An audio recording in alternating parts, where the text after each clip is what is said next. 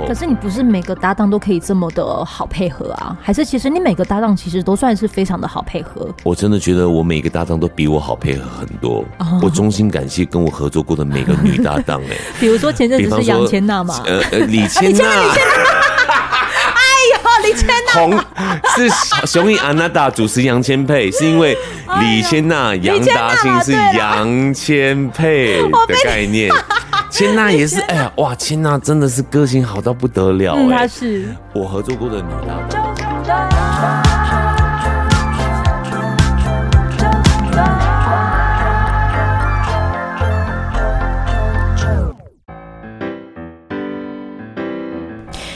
欢迎收听周团，我是周九。周团曾经就是有跟高雄电影节合作，然后就是能够在这个上一个的照顾之下呢，让周团前进到了台北，参加了高雄电影节的“熊成人”这个主题的记者会。那是阿周第一次就是遇见我的这眼前的这位受访者。为什么我好希望他能够来啾团呢？是源自于那一场的记者会，我完全能够感受到他做功课。准备超十足的那样子的用心程度，然后更让我印象深刻的是，他在工作结束之后，呃，我不确定是因为后面没行程，所以还继续待着，还是这是他的个性使然。我觉得他每个人都可以叫得出名字，然后每个打招呼的方式都极为到位，就让我觉得说，怎么可以有一个人，就是就是每个人都是这样可以。可以照应到，甚至是你可能在，嗯，录呃，他在访问的过程当中，主持的过程当中，他连幕后的这些大哥、摄影大哥都可以叫得出名字，就感觉跟他工作是一件非常开心的事情。眼前这一位，完全就是电影御用主持人、影评人杨达钦。Hello，大家好。我是 Golden 杨达俊，非常荣幸受到这个 JoJo 姐的访问。JoJo 姐是什么啊？就要尊称一下。不要。哎，你刚刚这样一聊，发现我真的很闲哎。那天我做完真的是没事，然后就待到很晚很晚，因为大家都是朋友，又从高雄上来，我觉得很开心，所以就不自觉留下来。然后同时也证明我真的很闲。那一场结束之后，我真的没事。通常主持人是这样的啊，因为通常主持他那一场。场，你知道他那一场的熊成人的那一个的主题，他要介绍几十部的那种十九哦，十九对不对？十九、嗯、部的短片，嗯、然后你要每个导演演员都能照顾到，必须得啊！你怎么可以有这样子的能耐？我觉得我们既然吃这口饭，一定要好好的认真做准备功课。因为我出来十三年了，所以你刚刚说那些人名、那些人，不是只有做功课认识，而是早就是十三年大大小小的场合都碰过了，慢慢累积之后，真的就会变得是老朋友的方式。所以真的留下来，我是很开心的。加上我真的后面真的没事，所以我是很快乐跟大家同乐会的概念。于是你知道他那场同乐会啊，就是。每个人，我都觉得你都可以照应到，连结束之后，你完全我们两个是完全不认识的。哎，进来，进来，是可以这样子那么可以，可以，可以，可以。你叫他进来，叫他进来。好，来来来来来，哎，我先为你介绍，他叫做森林。嗨，森林，森林，他是那个好事九零三的 DJ。哎，你好，你好，你好，你好。然后杯子的钱我一定要算，真的。对，还有杯杯子的钱也有我，有我。先录哦，好。好好 好，回到正经了。好，你可以，你很猛哎、欸。对啊，这可以随时切换的哦。我觉得可以耶，因为我有时候在主持前啊，嗯，你永远想不到我们在后台以及在现场彩排的时候的状况是多多么的兵荒马乱的。嗯，有时候那个状况真的会。整个踩到主持人的一个线，就是哇，怎么会这么的状况外？怎么是这么不知道那个整个呃脉络跟节奏？所以我都会直接很老实的说，这样不对，应该讲讲讲的 SOP，我会直说，嗯，就是先把话讲清楚，嗯哼，因为大家都是为了这个主持整体的流畅，整个的好，所以一看到问题会直接说，哎，你等一下可能怎么样讲，有点太。有点控制狂，所以我必须坦白说，有一些的主办单位会有点怕我，他会觉得我太控制了。嗯，但因为我是为了想说我自己的观念累积，觉得这样应该是对的。嗯，所以我会有一些主持上的一些坚持跟要求，以及我觉得这只是比较合逻辑的一件事，我就会。择善固执的坚持，但我很谢谢有信任跟包容我坚持的人，就会继续合作下去。如果有些人真的觉得这样的跟他们理念不合，可能就是打退堂鼓，就真的不敢再合作了。也有这样的，是很老实的说。嗯。刚才我有就是好朋友来，然后达进他其实是可以很快速的切换为就是真的是完全不像工作的那个模式，然后结束之后呢，他又可以马上回归到很 很进入到访问当中的那个那个流。因为我们天蝎座就是人前人后一个样，是没有是两个样哎啊嗯，达进因为他其实对很多人来说，他可能是影视专业主持户，然后他。他本身其实，你说你你是在主持这一块十三年的时间吗？嗯，从二零零九年九月十六日主持郭富城、张钧甯的杀人犯首映会到现在，是的，十三年又两个多月了。十三年之前的日子，其实主要都是用文字记录电影，嗯、是，也就是影评人，对不对？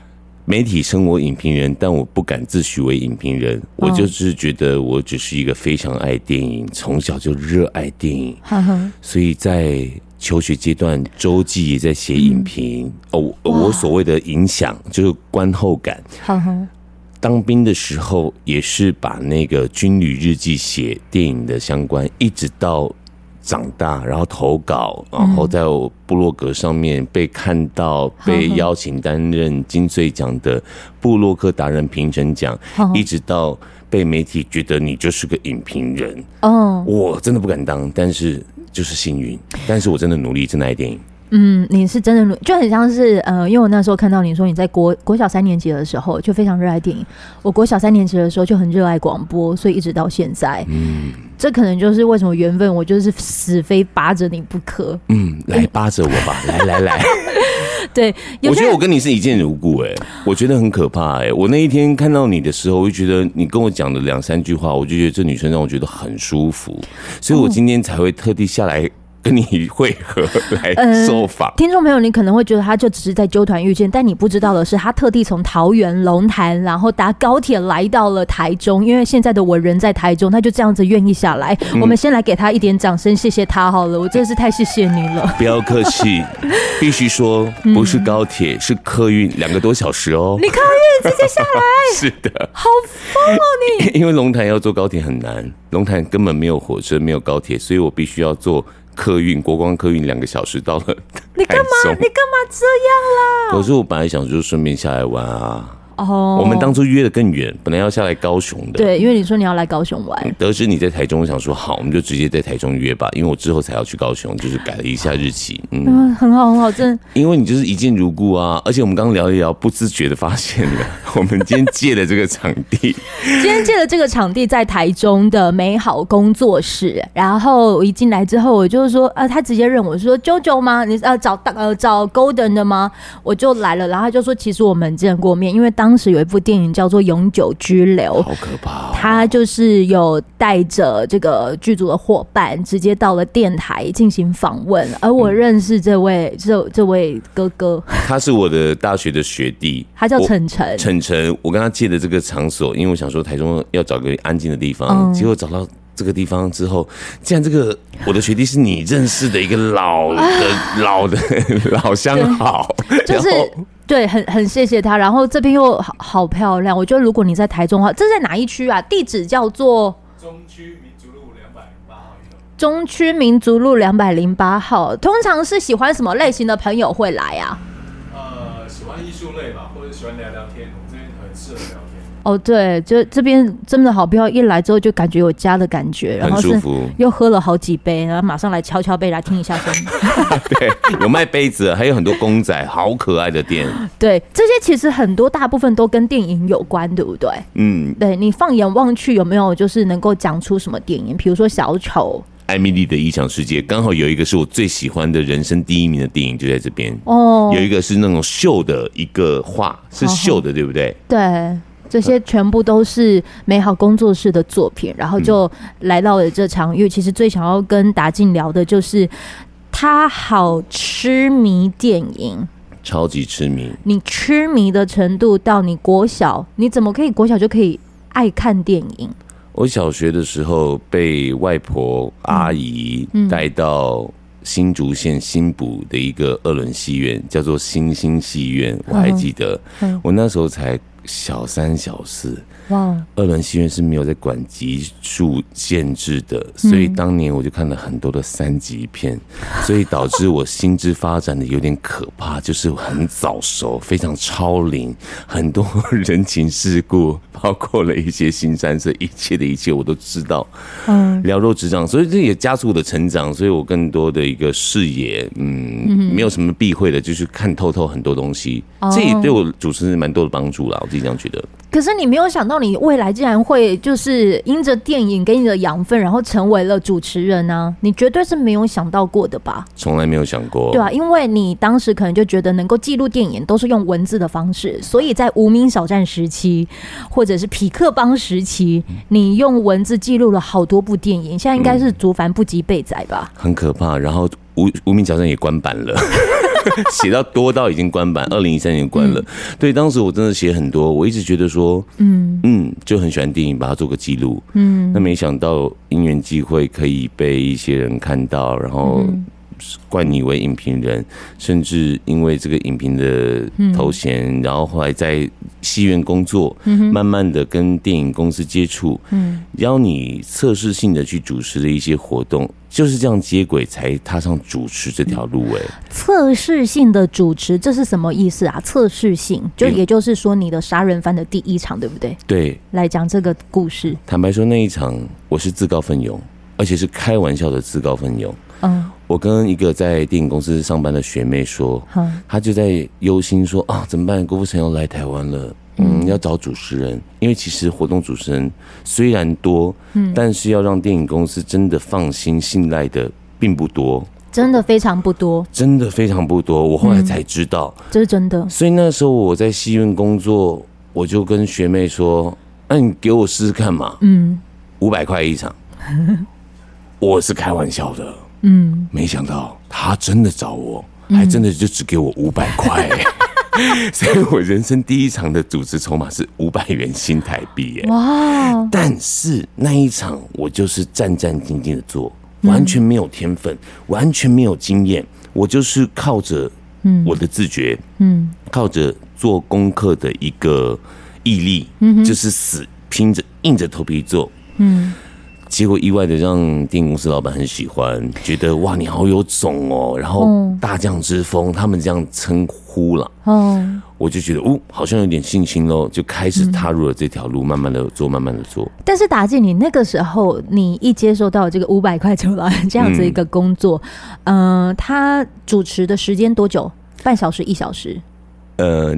那一场记者会其实可以是控制我们主持人操控的，oh. 但是我好像因为访纲设的实在太多了，uh. 我那时候就是求好心切到觉得我看完一部电影，我什么都要问，oh. 就是太专业，专业到有点不太像主持人的一个角色了。Mm. 所以后来我好像应该做了一个多小时吧，加上很多站台的嘉宾，我觉得太长，慢慢变得像一场典礼一样，蛮烦的。Oh. 我现在就回头想想，郭富城有生气吗？没有，他最后还跟我握手。哇.我后来主持他好多场，他都没有主动再跟我握手了。就那一场，我第一次他主动跟我握手，可能 他真的很喜欢这种方式，觉得完全符合，嗯，完全认真走电影，没有去走一些风花雪月的八卦，他可能很喜欢。加上郭富城本身是一个话痨的个性，只要丢他一个问题，他就可以绕了三分钟，然后绕不出结果。对，然后我就觉得，哎、欸。你知道这个艺人我们会喜欢，就是觉得我们丢一个问题，他自己绕啊，我们就看他绕出怎么样一朵花，我可以放空很久很久。哇，我觉得这个艺人是蛮喜欢的，只是大家会蛮累，就对，媒体会累。因为我会这样问哦，大部分的人都以为说主持人就是靠嘴巴这样子讲讲几句话就可以上台，然后赚个主持酬劳。可是我问了达进为什么，呃，他他主持杀人犯，然后也许时间一个小时，可是你应该花了极长的时间，嗯，做足这个准备，是让郭富城愿意跟你握握手。对，应该这样说。从那一场开始，其实每一场也是这样做哦。嗯、我每一次都会看一个电影，比方说是电影的首映会，我就会先看完完全正片。嗯，如果说是一个影集，我就会问，嗯，总共有几集？嗯，你可以的话，你把所有集数先给我看。有些十三集、十五集我都全看完，有些十六集我真的全看完。看完之后，我才知道，你知道为什么我要看完吗？我要知道来龙去脉，我知道你最后什么雷不能爆，什么梗先不能说，我就会用另外一种方式去问，嗯，以不爆雷的方式。如果你不给我看，我可能会猜到，我就问到雷了，那怎么办？嗯所以基本上我会看完所有的东西之后，那看完之后不是只有看而已哦，边看。边停边注记在手机备忘录。嗯，有时候我看完之后，生活当中我走在路上，我想到什么样的好题目、好梗，我一样写在手机备忘录。嗯，就比方说这一个活动可能一一个礼拜之后就要主持，我这一个礼拜如果真的闲的话，对，我想到什么就一直记、一直记、一直记在手机备忘录。我真的很谢谢有这个 iPhone 的发明，我一直可以记起来。最后要做手卡的时候，就把所有的东西都统整。嗯嗯嗯嗯，所有同整之后做了一个手卡，但是又是一个工，你要怎么样去编排那个顺序？我是用 PowerPoint 的编排顺序，从开场你要讲哪一些关键的话。其实我觉得说的多不如说的巧，你不要说那么多的赘词，你说到重点，再来，你每一个环节你提问之后，不是只有为了问而问，嗯，你有些题目的设计，你要先预判他可能会怎么回答吗？对，如果。A 的话，我要怎么样去接球？他回答用另外一个方向，我要怎么样回应？所以这也是我这一年内，我主持十三年哦，这一年内我才领略到了一个小技巧是：嗯，你每一个提问之后啊，不管他做什么样的回答，你要设定一个小结语。嗯嗯嗯嗯，这个小结语不是说好谢谢，那下一个题目不是哦，那个小结语是可能是一个 joking。嗯，可能是一个很轻松的一个过场，嗯，最后要做一个小 ending，都是慢慢学，慢慢学。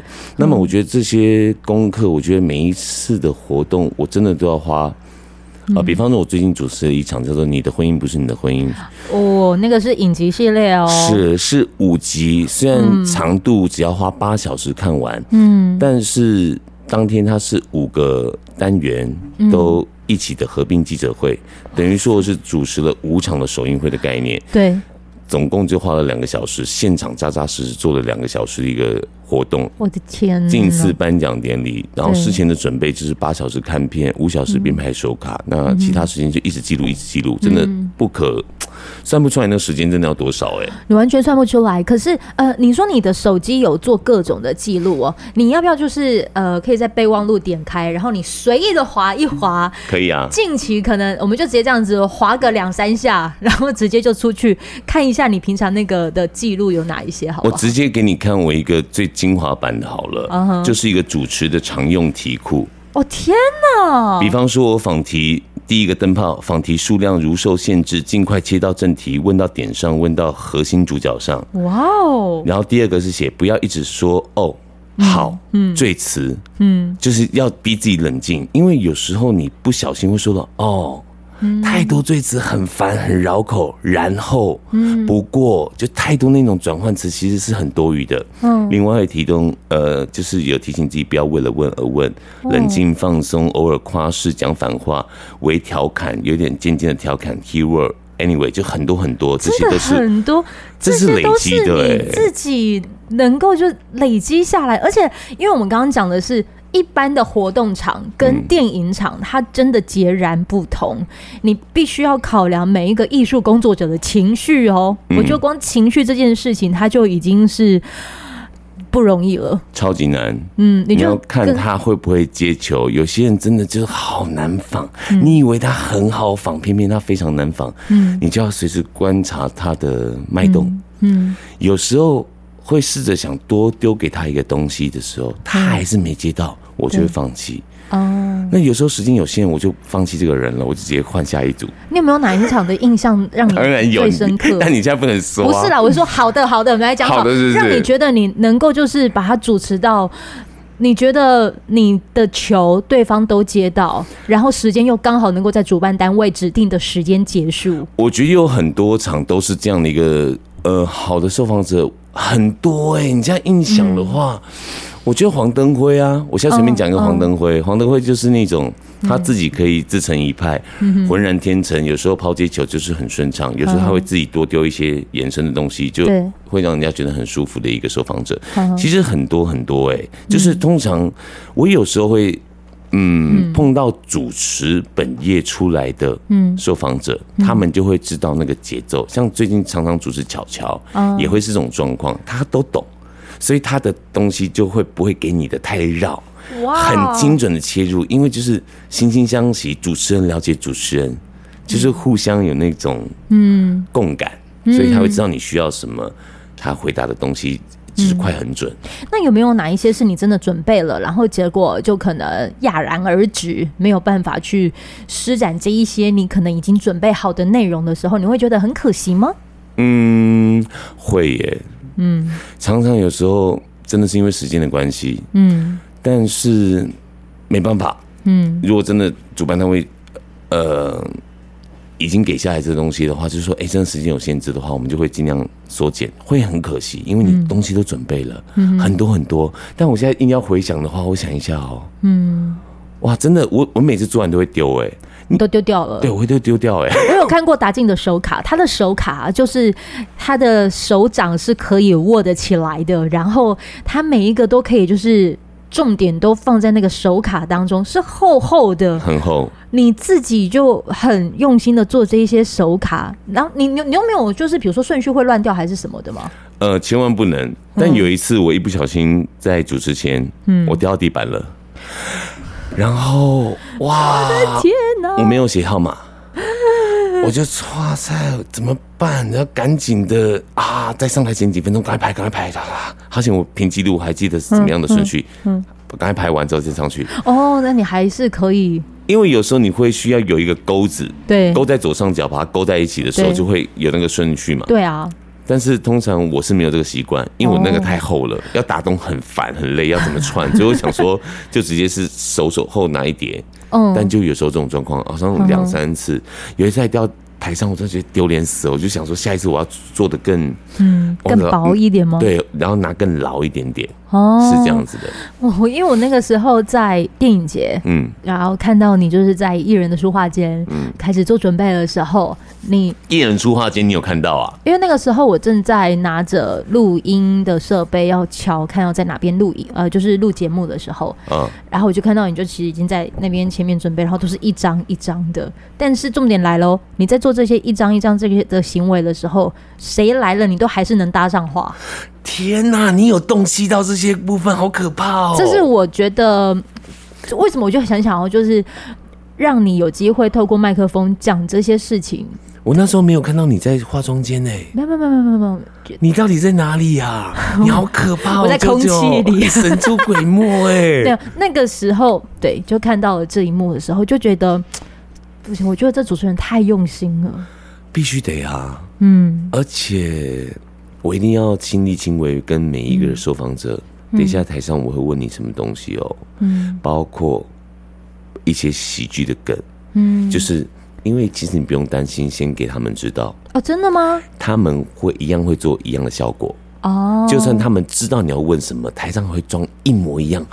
未知的一个状况的反应。那我想问，我们就以那个电影节的来讲好了。嗯、当时我看到你跟彩华姐之间的互动，嗯，你们那些互动都也是前面有先讲过嘛？那个的互动，我记得好像是在聊，因为那一部的里头，他有点就是穿着泳装，嗯，然后可能身材就是跟那个洪都拉斯洪哥，嗯，两个人可能有一些互动，嗯，然后。他可能就是在那边大吹够的那个过程当中，你们事前都有先简单讲一下吗？绝对没有。哦，这个就是 life 了。对。彩华姐的话，就是在我人生主持生涯当中，算是数一数二，嗯，要好好的 hold 住他的一个艺人。就算你在后台跟他过啊，等一下彩华姐会问什么哦，说啊，好了好的好了，没问题，就人很好这样子。但在台上之后，就拿到麦克风之后，他也是主持的那种表演者啊。对，台湾滨崎步，他就不自觉会超展开。对，他跟红哥两个人一搭一唱的时候，你就要想办法怎么把他们拉回来，嗯、让他们讲到。到点上，我也问到了，再想办法把他们抽回来。好险，我已经做了一个结语，就是说好，那我们期待让高雄电影节的影迷起反应喽。我已经想好了这个梗了，想好了这个结语了。对，所以不管他怎么说，我就做一个结语把他们收回来，收腰的概念。所以必须要这样子，不然你忽然间很突兀的时候，他们聊到嗨的话，你没有一种这个词的话，就是嗯，会不知道怎么收，会收的很突兀，就是哈啦哈啦，不要聊这样子也很奇怪。对，就要一个漂亮的词，所以。我才刚刚说的一个小 ending 的预设词是需要做准备的哦。你有自己准，你有这样做准备吗？没有。我有时候会从对方在，因为我大部分可能主持的场都会是活动场。比方说什么活动，我也好奇，我也是第一次。比如说，好像你前阵子主持类似那种什么，像劳劳委会，还是还是劳动部、劳动局哦，劳动局那一那一种，只是可能它不是跟影视相关。对。又或者是比如说农特产记者会，在南部地区，好酷哦。对，那那些长官可能会讲些什么话语，你就从他的话语当中去截取一到两段，嗯，来做成一个小 ending。然后再介绍下一段，又或者是我们可能去介绍一个什么哪个人寿跟哪个剧场有合并做了一出成果展的舞台剧。哦，你的领域也跨很多哎。哦，我好像比较狭隘，我真的就电影电视比较多哎。不是，但是颁奖典礼，你的这个其实也算是你们里面不算是狭隘的那种，你算是里面的专精，所以你可以很深耕。嗯，于是你可以每个演员或者是制片，甚至是。幕后的那些摄影大哥什么，你其实都了若指掌，也没有这么说啦。哎呀，经验值累积啦，慢慢来。对，哎、欸，我想问你哦、喔，九九，你通常会收到主办单位要求很多很冗长的稿子要你念吗？嗯、呃，通常他们会，可是我会用一些方式带掉，不会说不念，因为他们必须要打出来给你看，嗯，他们才会。有点就像是他们必须要为他们的工作做交代，嗯，对，所以你不能因着对方可能打了很长的东西，嗯，于是你就觉得他怎么丢那么多东西给你？是对方，因为他必须为他的工作要做到一个成果，他们一定也会给主管审核过嘛，嗯，所以你就知道说他打这么多东西，也许现场你可能没有办法。八百个字全念完，但你要想办法从这八百个字去找出他可能会希望你念到的关键字。嗯，懂。念到关键字之后，他就会觉得他八百个字都念完了。哦，我懂意思。对，我后来觉得有一些主办单位每次写的那个主持脚本，嗯，我后来才发现，你真的这么荒谬，要我这样念吗？因为如果说你要我逐字稿在台上照着你脚本走，对。很多人写脚本不知道主持人体工学是怎么样进行的，他就觉得从新闻稿从现有资料复制贴上，交差给上面的长官，我出主持稿给主持人喽。对，但是那个主持稿都不是主持稿，真的是又臭又长。我说真的，不要再写那种很冗长的 脚本给主持人了，因为那个会让场面。不好看。如果我是刚出道的一个很屁，嗯，刚出道很嫩的菜鸟，我真的会想说，你要这样做吗？我真的就是一五一十想办法背，好难看。我以前刚出来的时候去做了一个意大利的沙发品牌，受访者是 Janet，他应该都傻眼了吧？这哪来烂主持人啊？因为他真的给我的稿子就是那种哇，很多人什么什么家具的什么沙发怎么历史全念出来哦。硬背，然后背不好看稿，然后还这边诗词不断的赘词，我觉得好丢脸，我觉得人生黑历史哎，哦，我就觉得我。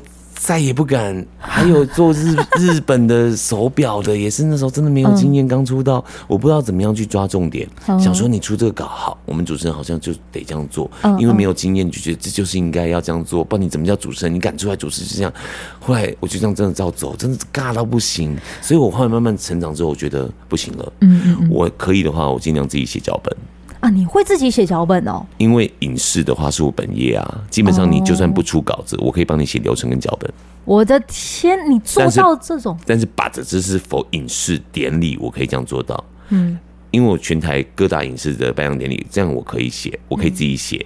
我只要看过片，我只要知道你要什么东西，因为大同小异，就是那样的一个脉络。嗯，所以典礼、电影。电视首映会、记者会，我可以全权自己写脚本。可是问题是，如果你像主持那一种红毯，红毯其实也可以自己写脚本，你也可以自己写，因为其实红毯真的不难。难的在于那个即时性、临场性跟所有的一切。我觉得最可怕的是网友。其实，其实主持红毯反而没这么难啊！真的哦对，等下我可以聊跟跟你聊主持红毯的事情。呃，红毯真的没那么难。因为开完场之后，我们要哎把现场交给我，就通常那开场都是在那个呃汽车旁边，对，然后感谢谁 Lexus 什么 Infinity，然后就是介绍他们车款，讲完之后，我们把现场交给了我的红毯搭档。后来那个接过去之后，我就慢慢从红毯头呃走到红毯的尾受访区，加入女主持人之后，我们就两个人一起受访访问。其实前面都提词机，你知道吗？嗯。都有提词机，所以你不要觉得说我们有多了不起，我们怎么会背那么多资料？No，其实它是有提词机的，你可以全程在来宾走过来的路上，你都可以看着提词机讲那些他们走过来要讲的话。再来，呃，应该这样说，三台电视机在我们的前面，对，中间是 on air 直播出去的画面，左边是受访者来宾走红毯的人走过来的时候，我们要讲的电档词是哪些？右手边这一台的电视是写。你等下问的题目，包括我先说，然后再我的女搭档说，就是都分配好的。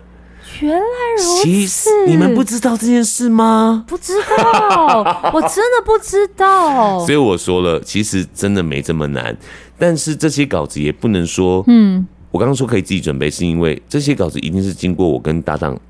润过稿之后，可是你不是每个搭档都可以这么的好配合啊？还是其实你每个搭档其实都算是非常的好配合？我真的觉得我每个搭档都比我好配合很多。Oh. 我衷心感谢跟我合作过的每个女搭档哎、欸。比如说前阵子是杨千娜嘛，呃呃 李千娜。李千娜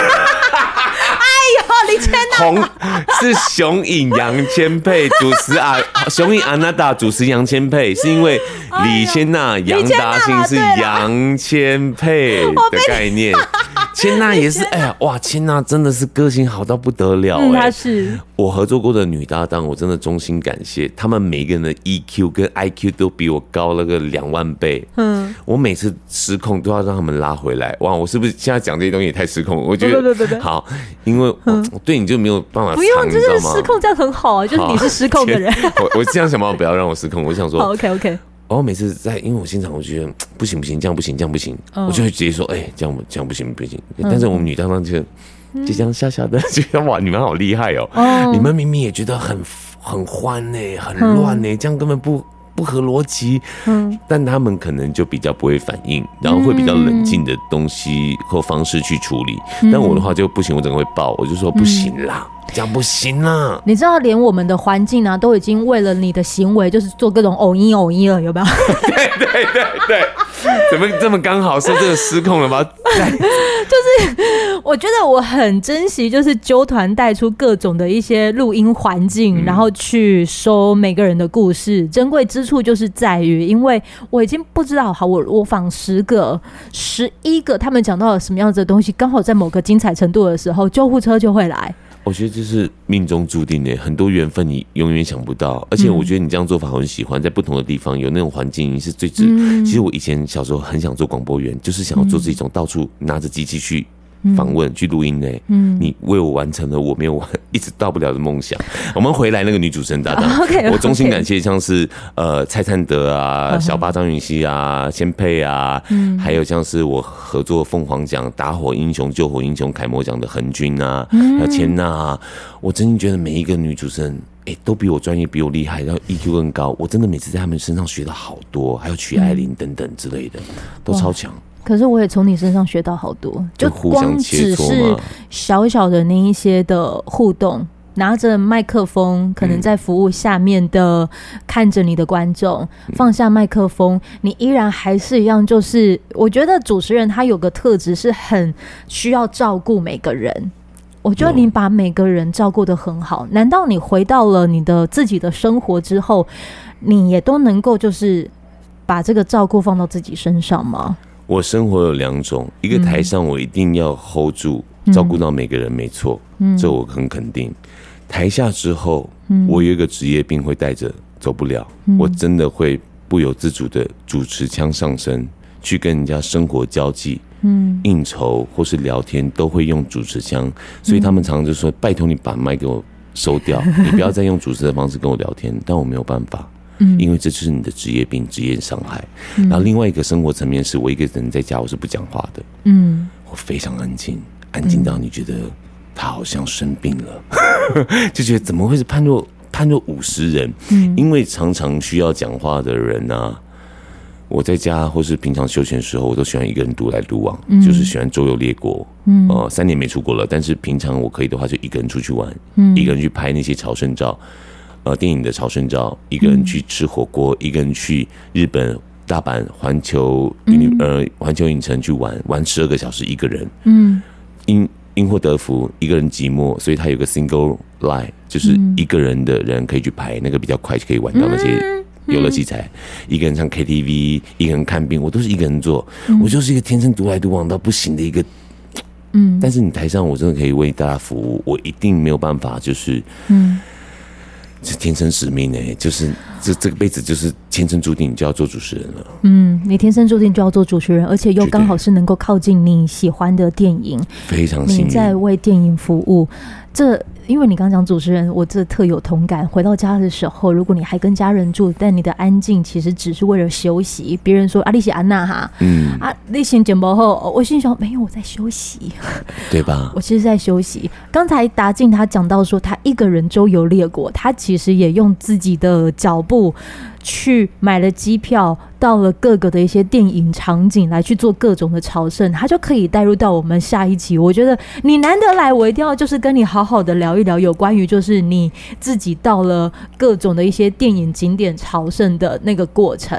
而这一集呢，我觉得你只要有听到，那表示如果。你未来对于你的一些主持工作，或者是你可能在做简报，你总是要练习做开场，甚至是你可能也要成为一个服务人的人。达进的故事，或者是达进他在这个呃主持过程中的准备，他其实都用他的生命故事告诉你他是怎么样子淬炼而成。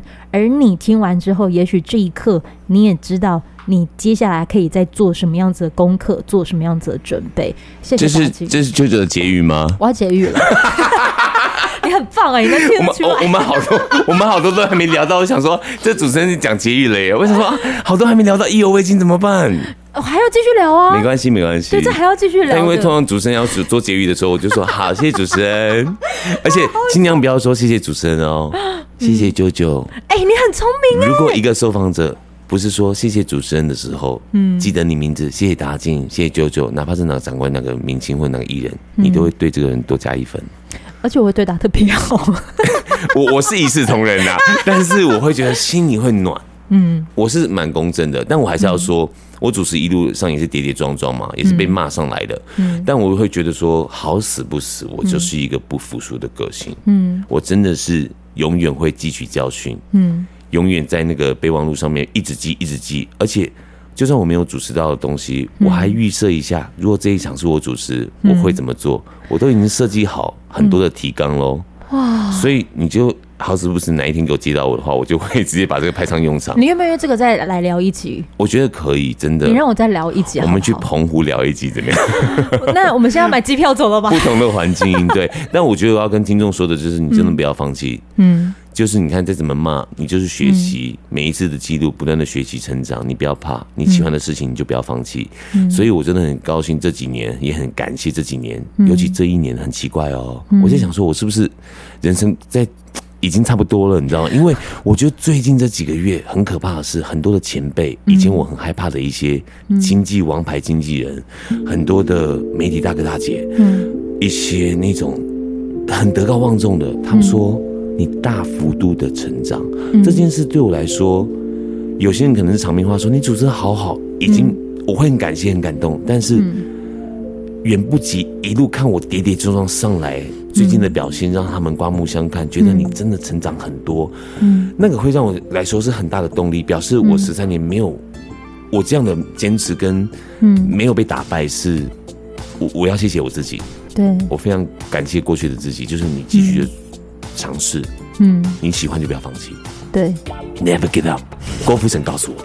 我真的要结语了啦。好，这个结语是不是？啊、你用剪接方式套嘛？你看你自己，对啊，我这个很 life 的，你知道？对啊，我红毯很多还没有聊耶。我就是想要让他有埋下伏笔，你那些被骂的，等下下一集就会给我好好讲出来。可以，可以，可以。今天的啾团呢，很开心邀请到了我们的杨达静，就是来到了啾团来聊聊。好短的节目。哎、欸，我这是很多集的，你等一下还要再继续留。我们下一集呢，就来继续来听听这个达静的故事。谢谢达静，谢谢啾。就这样哦。对，好了，拜拜。好，拜拜。